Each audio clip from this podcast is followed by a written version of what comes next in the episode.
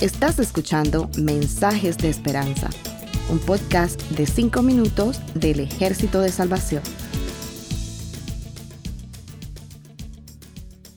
Hola, soy el mayor Josué Prieto del Ejército de Salvación. En el programa pasado comentamos la historia de una mujer enferma que fue sanada de manera extraordinaria.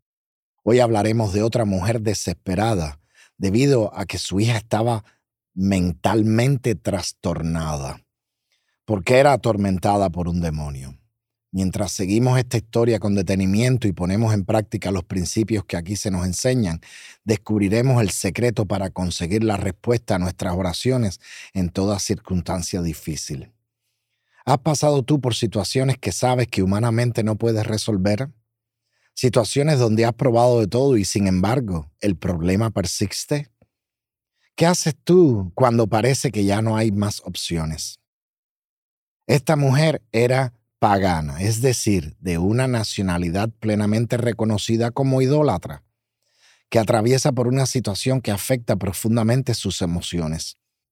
Su hija está desvalida y sufría porque según el Evangelio de Mateo capítulo 15, verso 22, estaba gravemente atormentada por un demonio. Esto llevó a la mujer a acudir a Jesús en busca de ayuda. Cuando estuvo cerca de él le dijo, Señor, ten misericordia de mí. ¿Has pedido alguna vez misericordia? Por lo general no nos agrada pedir misericordia. Muchos preferirían morir antes que doblegar su orgullo.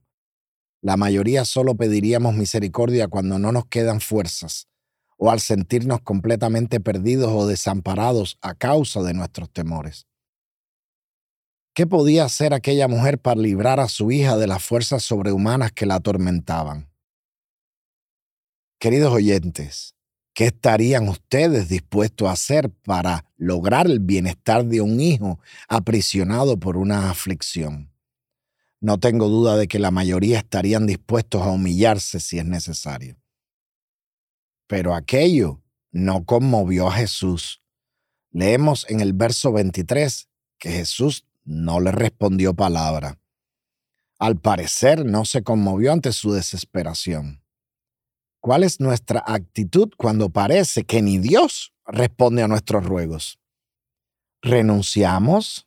¿Dudamos? ¿Nos quejamos? ¿Nos alejamos o insistimos? También, según el versículo 23, los apóstoles intercedieron por ella, pero Jesús no respondió al ruego. Tal vez a ti puede haberte pasado que tienes una emergencia y vas a tu pastor o consejero espiritual para pedir oración y nada pasa. Toda la iglesia ora, ora el evangelista, la familia, pero no hay respuesta. La razón, queridos oyentes, es que nuestra fe está siendo probada. Hasta parece como si el Señor discriminara a esa mujer el versículo 24 nos dice que Jesús respondió a los apóstoles, no soy enviado sino a las ovejas perdidas de la casa de Israel. La respuesta de Jesús equivale a decir, no he sido enviado sino a quienes corresponde legítimamente las bendiciones del Mesías, la descendencia de Israel. Tú eres una extranjera y no tienes derecho a recibir lo que no te corresponde.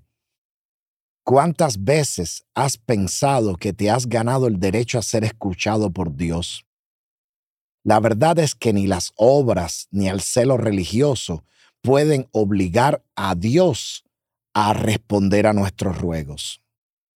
Solo quienes están dispuestos a romper todas las barreras en su camino para ser escuchados por Dios verán cumplidos sus deseos de ser liberados de cualquier tormento.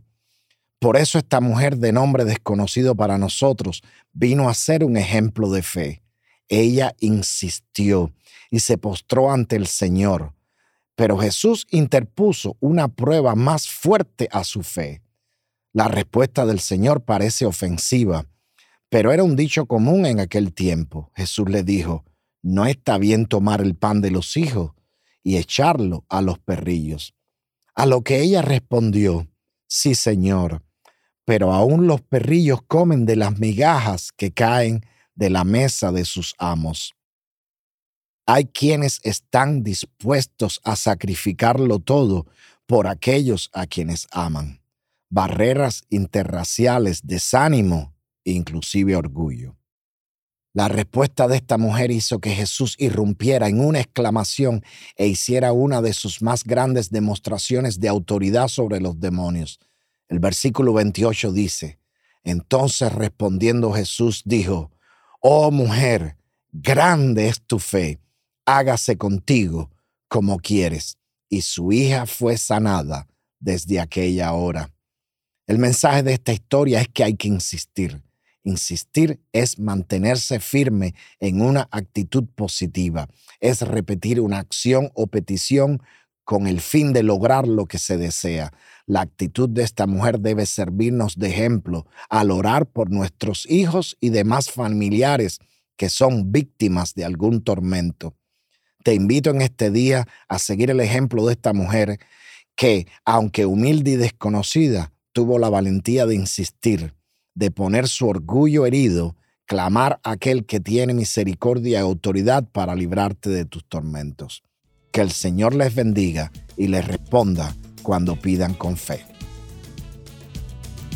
Gracias por escucharnos. Para conocer más sobre nuestros programas, por favor visita salvationarmysoundcast.org. Dios te bendiga.